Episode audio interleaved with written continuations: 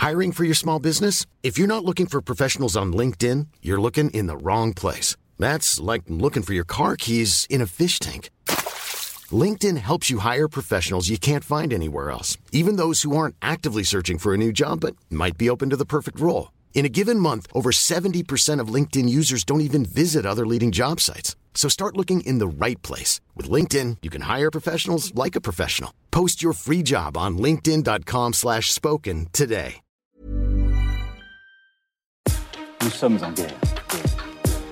Moi, moi, je, personnellement, je m'étouffe. Accélère Accélère Ils sont aux ordres du pognon Faut laisser la star tranquille.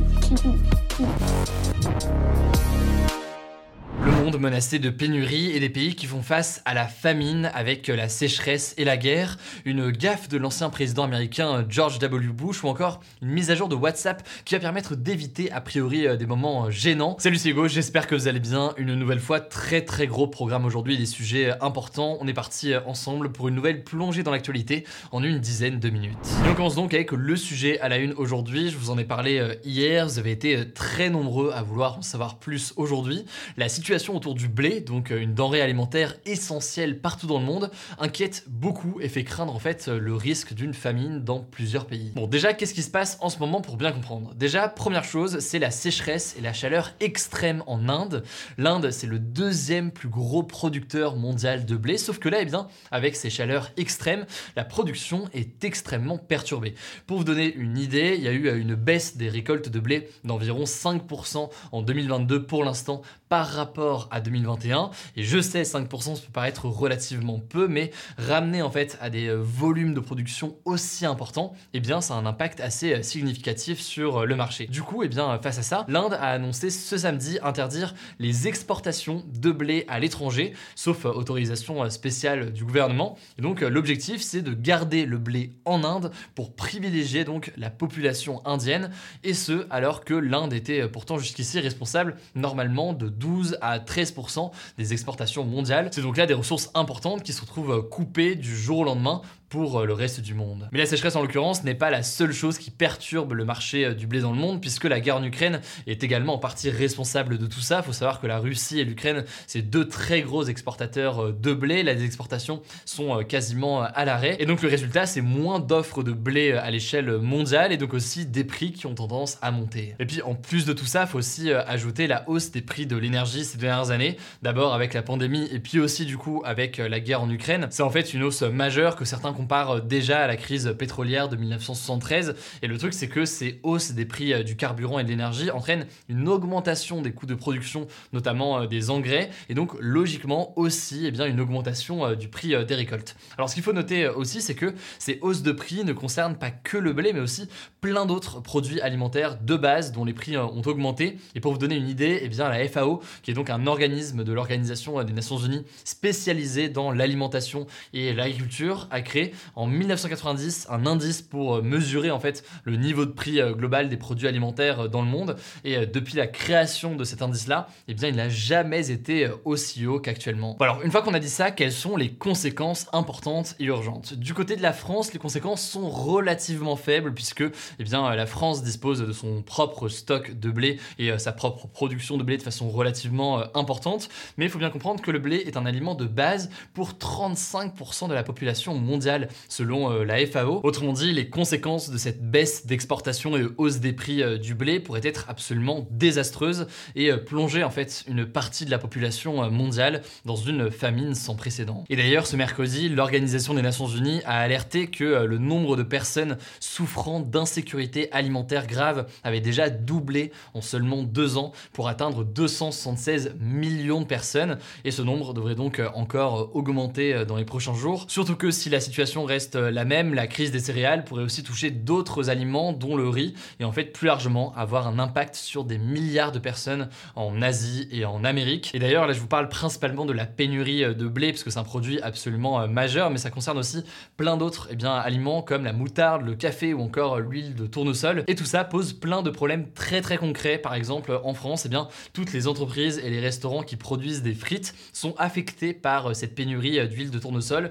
qui est utilisée donc pour les fritures. Ils doivent donc en ce moment trouver des alternatives. Bref, pour résumer, entre la sécheresse et les différents conflits, notamment la guerre en Ukraine, la situation est très tendue, notamment sur le marché du blé. Les conséquences pourraient donc être absolument désastreuses pour une partie des pays qui dépendent autant eh bien, des importations de blé, et notamment un certain nombre de pays d'Afrique. C'est en tout cas un sujet qui me paraissait essentiel à aborder, et d'ailleurs on parle des sujets liés à l'environnement quasiment quotidiennement en ce moment sur la chaîne. N'hésitez pas d'ailleurs dans les commentaires sur YouTube si vous avez des suggestions de sujets ou autres que vous aimeriez qu'on traite dans les prochains jours. Allez, on continue tout de suite avec les actualités en bref, et d'abord ce premier sujet, Elisabeth Borne a fait son premier déplacement officiel en tant que première ministre. Ça s'est passé ce jeudi au Muro, donc dans les Yvelines, pour parler d'égalité des chances. On est toujours d'ailleurs dans l'attente de la composition et des noms des personnes qui vont former le nouveau gouvernement. Ça devrait a priori tomber dans la journée vendredi, mais on a extrêmement peu d'informations, donc on verra ce qu'il en est. Et dès qu'on aura le nouveau gouvernement, évidemment, je vous l'annoncerai dès qu'on peut sur YouTube, mais autrement, ce sera de façon beaucoup plus réactive directement sur notre compte Instagram Hugo Decrypt, où on postera en fait eh bien, le nom des différentes personnes qui composent ce nouveau gouvernement. Du coup, n'hésitez pas à vous abonner, mais c'est pas encore le cas. Deuxième information concernant la guerre en Ukraine, les autorités russes affirment que 1730 militaires ukrainiens qui étaient retranchés dans une usine de la ville de Mariupol à l'est de l'Ukraine se sont rendus depuis lundi. Alors ces soldats ukrainiens étaient depuis des semaines dans des galeries souterraines de cette usine et refusaient de se rendre, et ce alors que la Russie avait par ailleurs pris le contrôle du reste de la ville dans sa totalité. Et donc beaucoup de ces soldats ukrainiens sont blessés. L'Ukraine espère récupérer ces soldats ukrainiens en échange de la libération de prisonniers russes. Mais en l'occurrence, les autorités russes ont dit qu'ils souhaitaient les juger, notamment certains qu'ils considèrent comme des néo-nazis. On verra donc ce qu'il en est dans les prochains jours. La troisième actualité est toujours liée à la guerre en Ukraine, mais c'est sur un ton un petit peu différent. L'ancien président américain George W. Bush a fait un énorme lapsus. En fait, au lieu de dire que c'était une invasion totalement injustifiée de l'Ukraine, il a parlé d'une invasion totalement injustifiée de l'Irak. Et donc forcément, ça a beaucoup fait réagir les médias américains. The decision of one man to launch a wholly unjustified and invasion of Iraq. I mean, of Ukraine. En gros, en 2003, lorsqu'il était président des États-Unis, George W. Bush avait lancé une invasion militaire de l'Irak en utilisant comme prétexte qu'il y avait des armes de destruction massive dans le pays, sauf qu'en réalité, il n'y en avait pas. Cette invasion en 2003 de l'Irak avait été considérée par une partie des pays du monde entier comme abusive et elle n'avait pas été suivie d'ailleurs par plusieurs alliés des Américains, dont la France. Bref, ce lapsus est donc considéré par de nombreux journalistes comme un lapsus assez révélateur. Quatrième information aux États-Unis, Facebook a été condamné à une amende de 650 millions de dollars pour avoir utilisé illégalement la reconnaissance faciale. En gros, la plateforme utilisait entre 2010 et 2019 partout dans le monde un outil qui reconnaissait directement les personnes présentes sur les photos publiées sur Facebook, mais donc sans le consentement des utilisateurs. Et au total, 1,6 million de personnes vont recevoir 397 dollars en dédommagement. Facebook en fait a trouvé un accord avec la justice de l'Illinois, un État donc aux États-Unis qui s'était sur le sujet pour trouver cet accord. Et à noter que cet outil qui s'appelle Face Recognition a été supprimé définitivement selon Facebook, en tout cas officiellement depuis. Cinquième actualité, là aussi liée aux sujets environnementaux, il y a eu en 2021 près de 60 millions de personnes déplacées à l'intérieur de leur pays de force donc à cause de conflits ou alors de catastrophes naturelles selon plusieurs ONG. C'est en fait un chiffre en hausse et la moitié de ces 60 millions de déplacés en 2021 avaient moins de 18 ans. Alors 94%, donc la quasi-totalité des déplacements de ces personnes sont liés aux catastrophes naturelles comme les cyclones, les inondations, mais aussi les sécheresses dont on parlait à l'instant. Et parmi les pays particulièrement touchés, on retrouve l'Éthiopie en Afrique où il y a une grave sécheresse et une guerre civile, mais aussi l'Afghanistan où il y a une grave sécheresse et la reprise aussi du pouvoir par les talibans en août. Voilà donc deuxième actualité rien qu'aujourd'hui qui pose une nouvelle fois la question du changement climatique.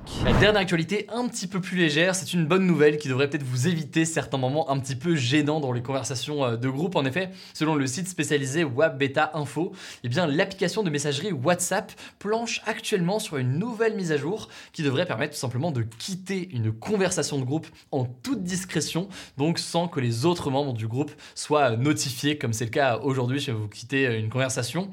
Concrètement, eh bien aucune notification n'apparaîtra sur la discussion si vous quittez le groupe et seuls les administrateurs en fait seront notifiés. C'est donc une façon assez discrète de quitter une conversation, par exemple, si vous ne voulez pas participer à une cagnotte ou à une soirée, euh, je ne sais quoi, ça peut permettre de le faire un petit peu plus euh, discrètement. Voilà, c'est la fin de ce résumé de l'actualité du jour. Évidemment, pensez à vous abonner pour ne pas rater le suivant, quelle que soit d'ailleurs l'application que vous utilisez euh, pour m'écouter. Rendez-vous aussi sur YouTube ou encore sur Instagram pour d'autres contenus d'actualité exclusifs. Vous le savez, le nom des comptes, c'est Hugo Décrypte. Écoutez, je crois que j'ai tout dit. Prenez soin de vous et on se dit à très vite.